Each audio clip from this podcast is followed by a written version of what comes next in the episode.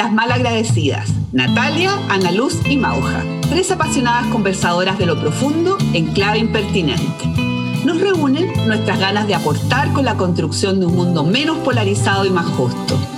Pondremos nuestros talentos y miradas en el aprendizaje de nuevas conversaciones que ayuden a este propósito.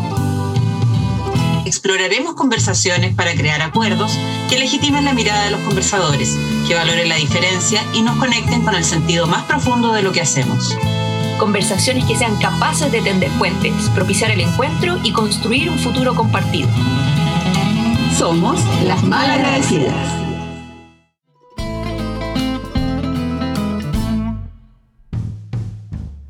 Bienvenidos a un nuevo episodio de Las Malagradecidas. En el podcast que compartimos conversaciones para crear puentes, ¿qué opinamos sobre poner límites? ¿Cuándo se vuelve necesario decir ya basta de marcar eh, límites con otras personas y en algunas situaciones que ya no queremos repetir? Y una vez que lo vemos necesario, ¿cómo se hace esto de poner límites? La invitación a la conversación de hoy ya comenzó. Muy bien, queridas malagradecidas, ¿cómo están para partir esta nueva ronda de conversación? Bien, bien, muy entusiasmada y, muy contenta con los comentarios que hemos recibido eh, de nuestras auditoras y de nuestros auditores. Muy contenta. ¿Tú, Ana Luz, cómo estás?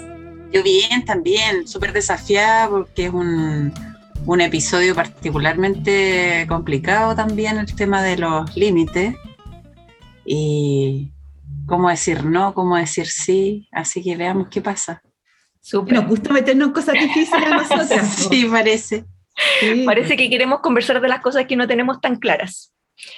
Entonces, en esta primera ronda, partamos por algo como lo, fundamental. ¿A qué nos referimos, chicas, con esto de poner límites?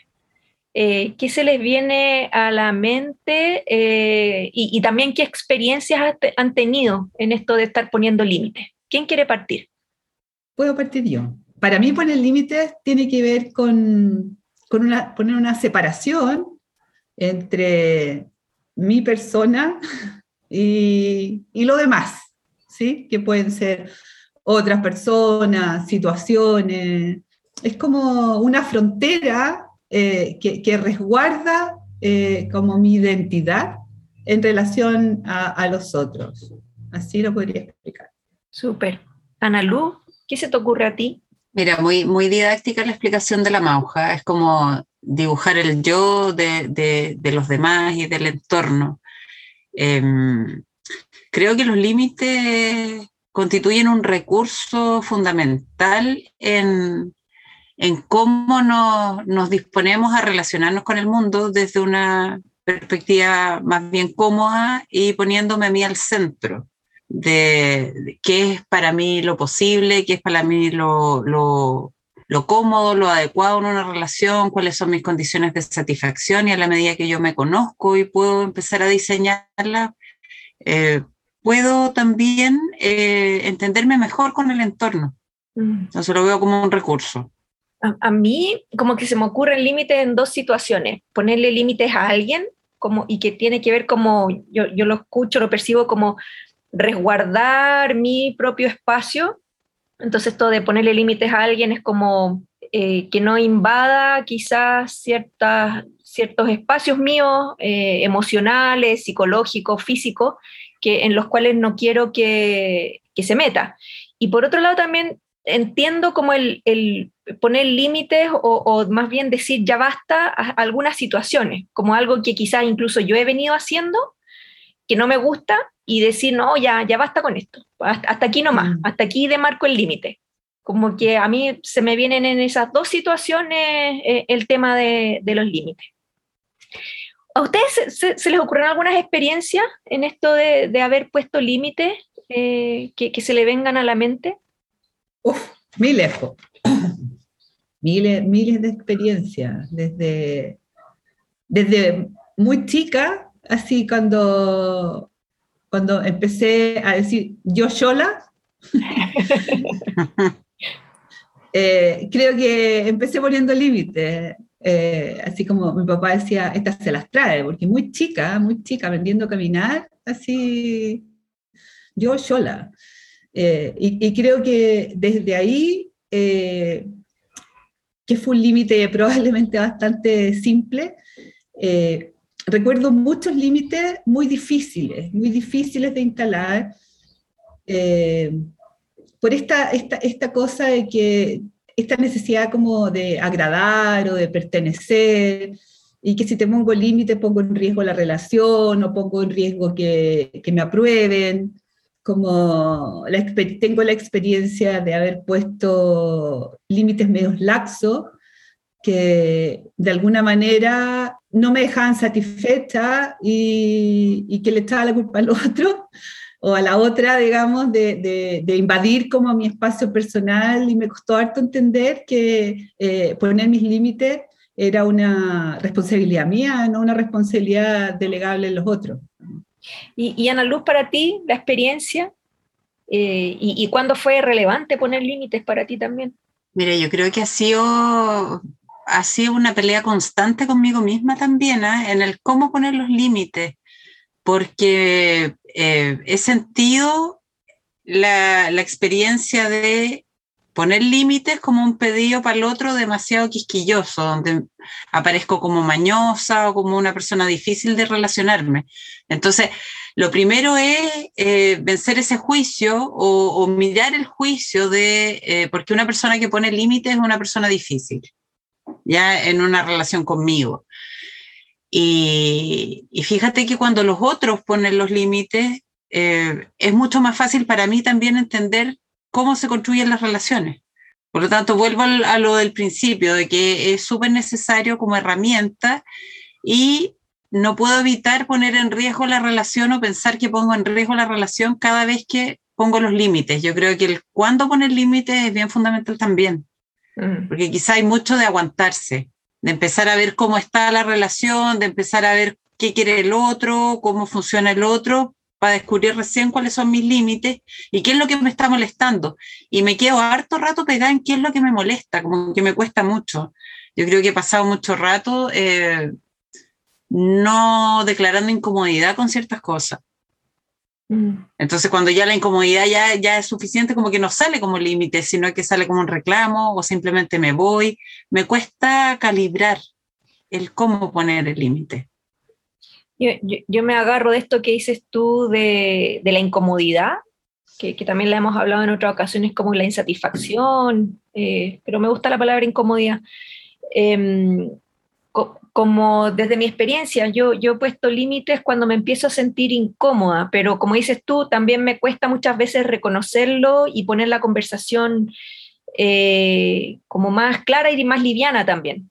Eh, como que no le he dado suficiente espacio quizás a, esa insatisfacción como para ordenarla eh, como conscientemente y poder poner esa conversación. Yo como mauja, me, esto de poner límites lo, recuerdo como una experiencia también desde muy inicial, como que sí, con quién, quién no, yo sola, déjame probar, y, creo que es fundamental, o sea, eh, ahora, ahora que lo relaciono con esto de la crianza, cuando se, eh, estas nuevas tendencias que le dicen a los papás, bueno, si el niño no le quiere dar un beso a alguien, eh, déjelo. Para mí ahora eso yo lo veo que eso es un límite, el límite físico de la comodidad, de, de, de, con quién sí y con quién no. Entonces, si te obligan a transgredir ese límite por ser social, por ser cordial, eh, uno deja de prestarle atención a tus propias alertas de lo que te acomoda y lo que no te acomoda. Entonces, eh, límites, lo asocio con límites del espacio físico, de decir qué tan próximo quiero sentir a ciertas personas. Y si lo cultivamos, es como, chuta, este radar eh, le doy espacio, le doy cabida y de ahí para adelante. O sea, emocionalmente también, qué límites necesito con algunas personas para no sentir que me están invadiendo yo creo que tiene harto que ver con, con, legitimar lo que tú estás pensando, lo que estáis sintiendo, darle un valor, porque cuando no le das valor a eso, es muy fácil que se te muevan las fronteras.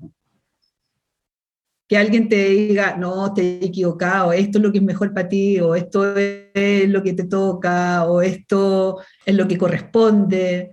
Si no estáis muy, muy claro eh, o muy clara en, en, en qué es lo que quieres, es muy difícil poner un límite. Mm. Tal, vez, tal vez tenéis que esperar que llegue la incomodidad.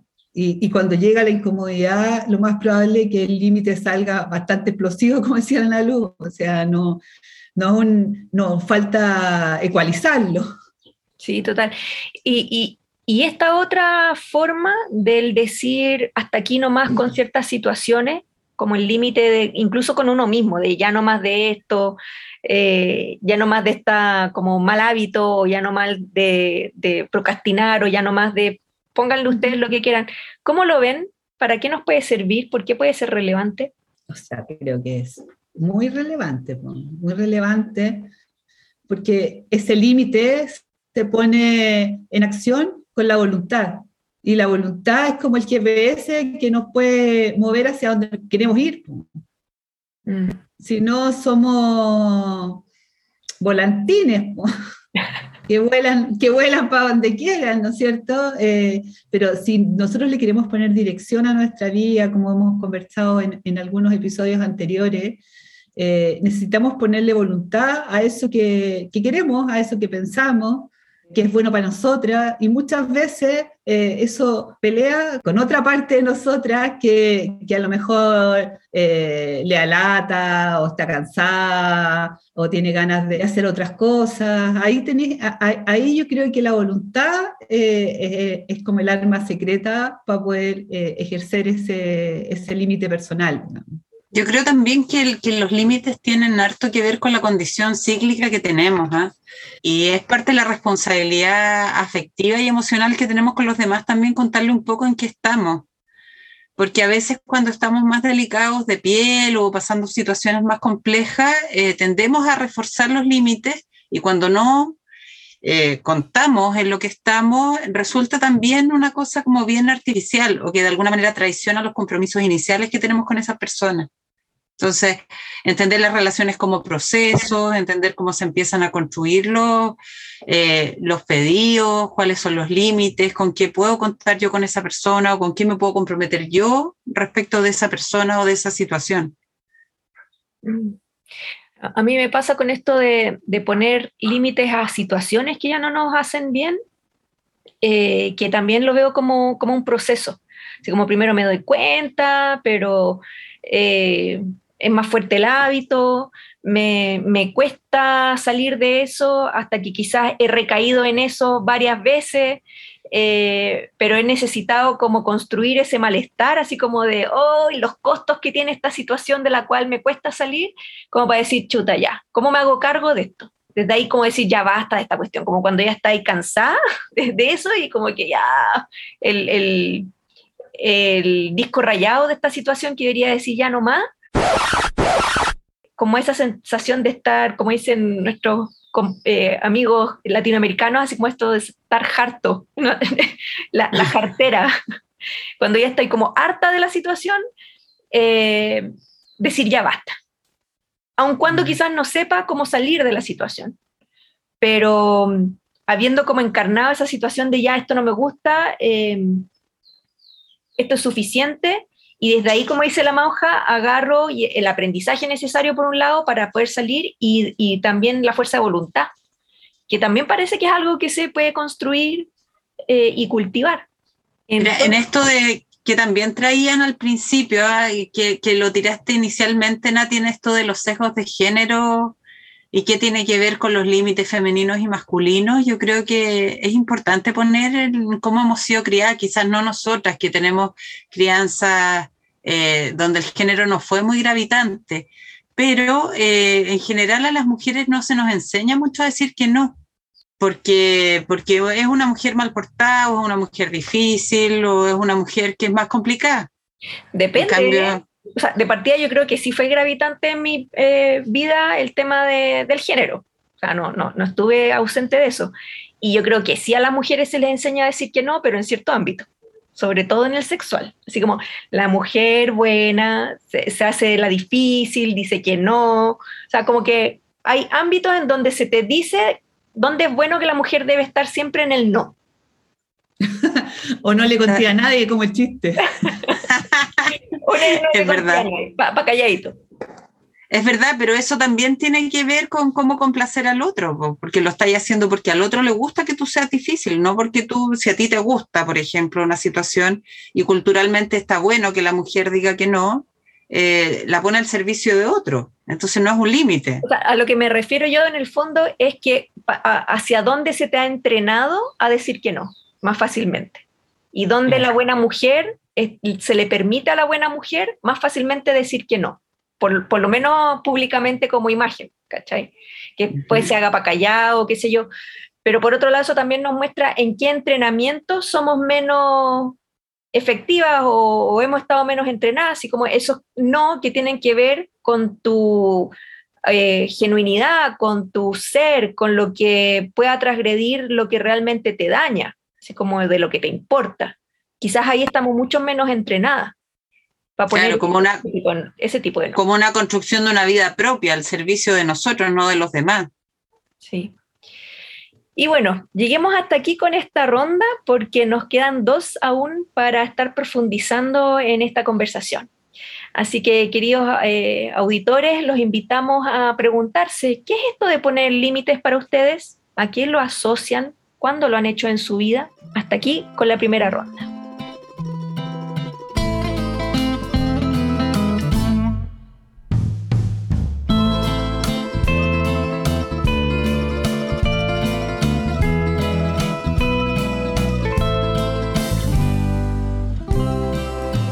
Iniciamos entonces la ronda de preguntas número 2. Y la pregunta que vamos a tratar de responder ahora es, ¿qué dificultades tenemos para poner límites? ¿Qué nos cuesta para tomar la decisión y después para sostenerla en el tiempo?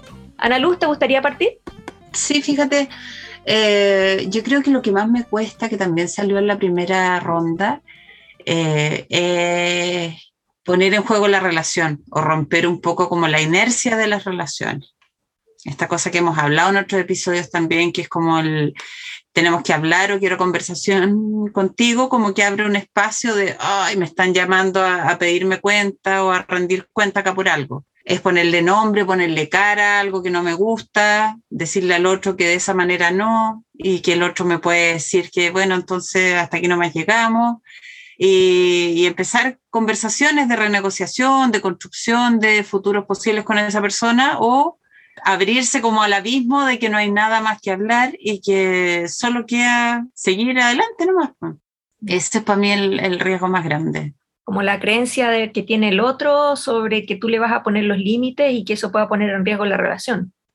Claro, y la creencia que yo también tengo y la evidencia que he tenido, que hay conversaciones donde yo he puesto límites y que no se han podido recuperar porque también parten de un, como de la conclusión mía, como que no, no llego a la génesis del malestar, entonces eh, ya comunico una decisión tomada prácticamente. O sea, de esta manera no significa que yo me resto de acá. ¿Y tú, Mauja, cómo, eh, qué, dificultades ves en esto de poner límite y sostenerlo en el tiempo? Mira, yo creo que en mi experiencia eh, y por mucho tiempo busqué que el otro o la otra me ayudaran esto a poner los límites, como no ser capaz de, o de ser suficientemente efectiva, para, como, como si hubiera eh, una frontera como virtual visible para las dos partes. ¿sí? Entonces, como, como que el otro, si, si, si invadía mi espacio, lo voy a hablar desde un espacio, pero tiene que ver eh, con, con, con, muchos ámbitos, digamos. Él la estaba cagando o ella está No era yo la que no estaba poniendo eh, los límites con la suficiente claridad o efectividad. Era como poner en el otro esto y, quejarme de la situación. Eh, me costó un montón entender que solo tenía que ver conmigo. Creo que eso eh, para mí fue un tremendo aprendizaje en la vida, que cuando me estaba sintiendo abusada o transgrediéndome, eh, tenía que ver con algo que yo tenía que revisar conmigo misma en, relación a la efectividad y que descubría que ponía eh, límites muy blandos, eh, o más bien desde la sugerencia, o, o, desde tratar de hacer que vieran mi incomodidad, pero no desde la claridad. Eso, eso a mí me, creo que ha sido una de las dificultades más grandes que he tenido que atravesar. Y la otra es aprender a, a modular el cuerpo y la energía para poner el límite. Cuando yo empecé a trabajar como esto poner límite, empecé a trabajarlo con, con estos, estos tipos que, que te, te, limpian el parabrisas, que te echan agua para limpiarte el parabrisas. ¿Sí? Eh, y yo le decía, no, no, no, gracias. Y me limpiaban igual. Y me ponían la mano y yo les daba plata. Yo, ¿cachai? Que era como, en realidad mi límite era pésimo, pésimo, pésimo. Entonces dije, ya, este, este, este es un lugar donde entrenar eh, mi, mi, capacidad para decir que no. Y llegaba a la esquina y se acercaban y yo decía, ¡no! Y me salían disparados, porque era así como, se me pasaba la mano, cero localizada, cero localizada. Eh, y así como miraban con cara estáis loca, O sea, mm. porque está absolutamente como sobredimensionado el límite. Eh, y ahora creo que con una mirada nomás puedo, puedo decir, no, gracias. Y, y soy súper efectiva, pero mm. he, recorrido un camino que, que, que, que tuvo que atravesar una forma súper estereotipada de poner límite, poco efectiva, poco cuidadosa del otro, por ahí. Mm. Me, me, conecto con muchas cosas de las que dices, Mauja. Y, para mí uno de los obstáculos para esto de poner límites eh, tiene que ver con lo que hablábamos antes de darle espacio a escuchar la incomodidad. Eh, y al tiro eso lo asocio con la crianza, así como cuánto se escucha a los niños pequeños de dónde y cuándo se sienten incómodos. Cosas tan básicas de si les incomoda la ropa que tienen, así como, ah, me incomoda esto, y, y escucharlo y cambiarle la ropa a quien les incomoda, o me incomoda estar en este lugar, o me incomoda esta persona. Yo creo que un obstáculo para mí ha sido justamente que este como banderita, eh, incluso corporal, somática, de sentir incomodidad, no haberla afinado bien, eh, no haberla escuchado en su momento. Y por eso ahora eh, de adulta, bueno, no, no, no, tanto ahora, pero quizás algunos años atrás, esa, ese poner límite llegaba cuando había una alta incomodidad. Y, más mm. encima como con esa poca claridad de que tiene que ver conmigo, como decías tú, con mi no capacidad de haberlo mostrado antes, de una manera más efectiva, más clara, más asertiva.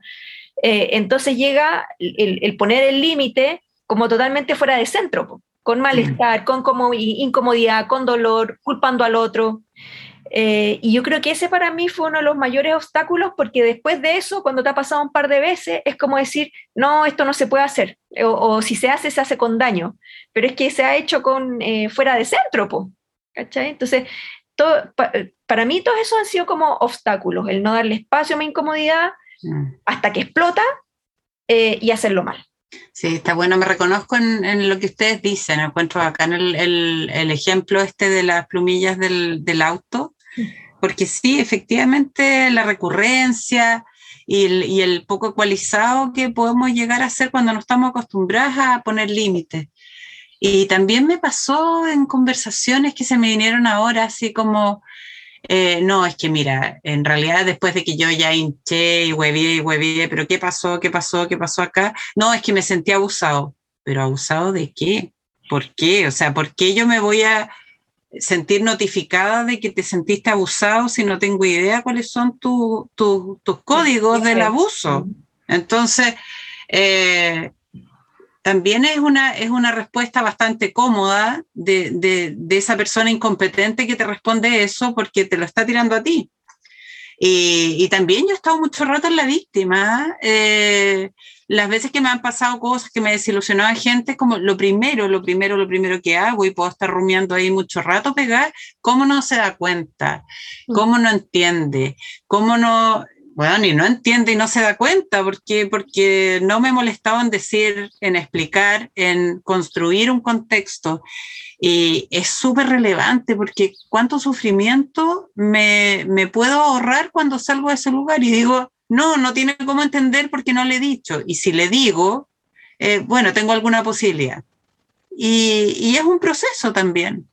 Oye, y, es un súper aprendizaje.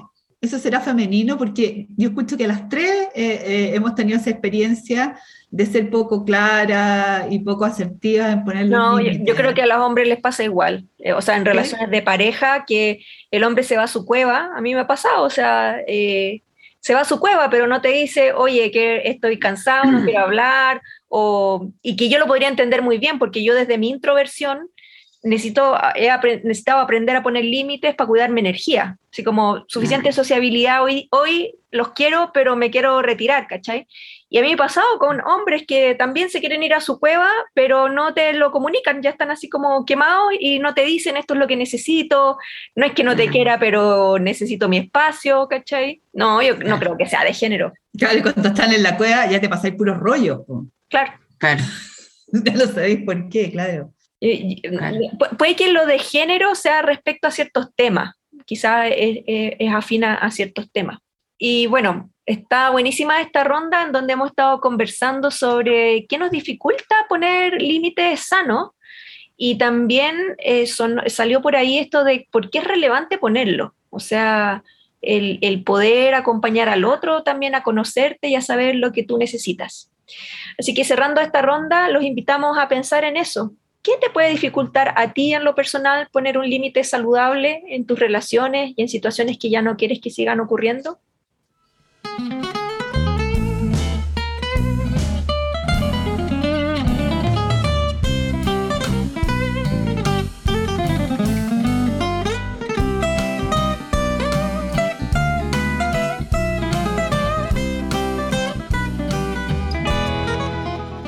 Partiendo esta ronda número 3, nos preguntamos entonces cómo poner límites de manera sana y constructiva, cómo tomar la decisión de cuándo es el momento y cómo hacerlo y cómo sostenerlo.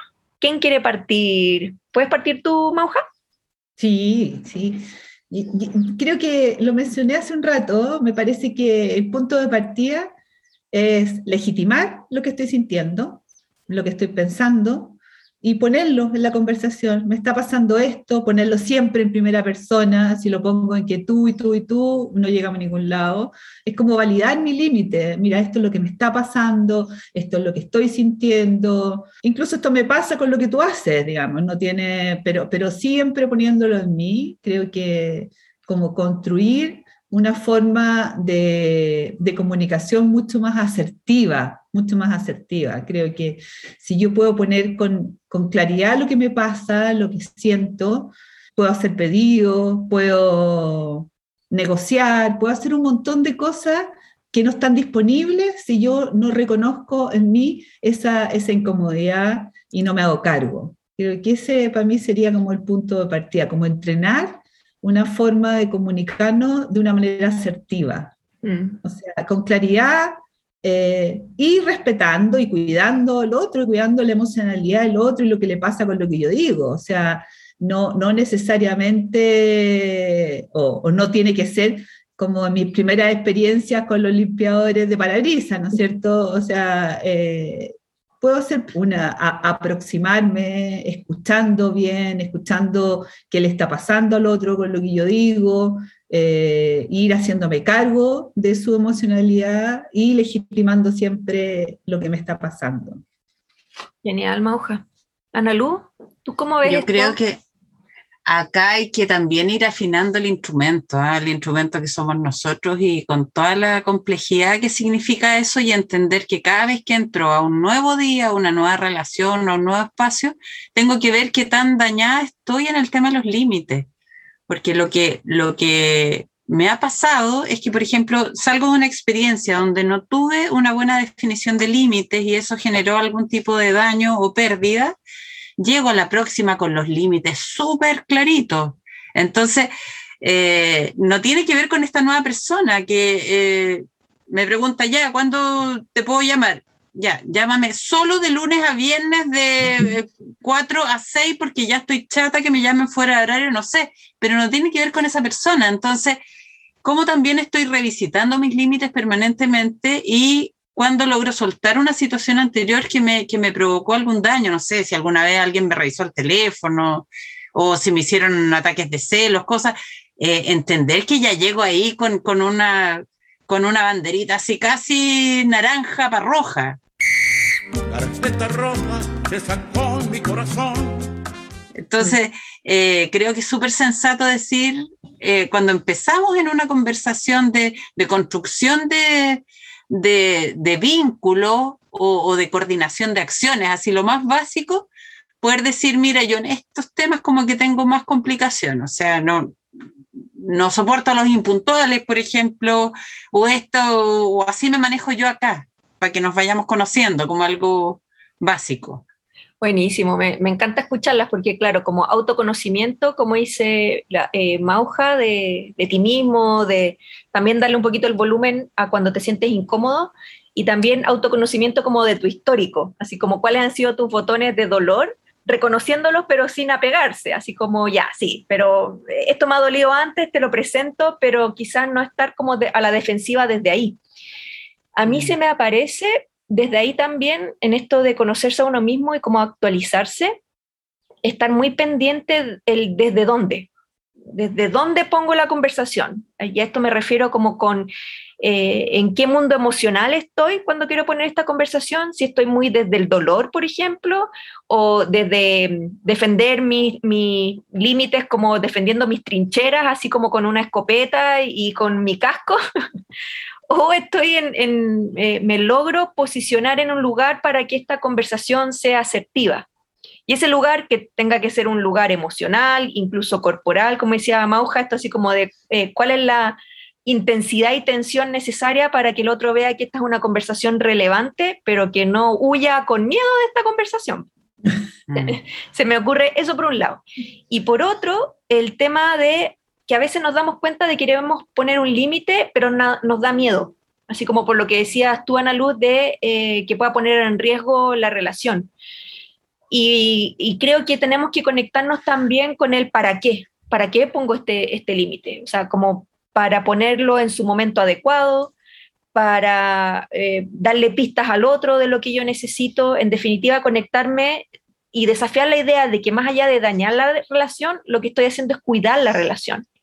Porque para mí estas relaciones en donde nunca pongo límites y todo está siempre bien, tampoco es una relación tan genuina. Y al final yo creo que ahí es donde las relaciones eh, realmente se, echan a perder en el tiempo. Cuando jugamos a que todo estaba bien y no abrimos esas conversaciones difíciles, por ejemplo la de poner límites, eh, por temor al conflicto, al, conflicto malentendido, cuando el conflicto bien eh, abordado, la diferencia bien abordada, justamente eh, cuando la transita, hasta ayuda a construir relaciones mucho más profundas, mucho más sólidas. Entonces, como resignificar la idea de qué es poner límites.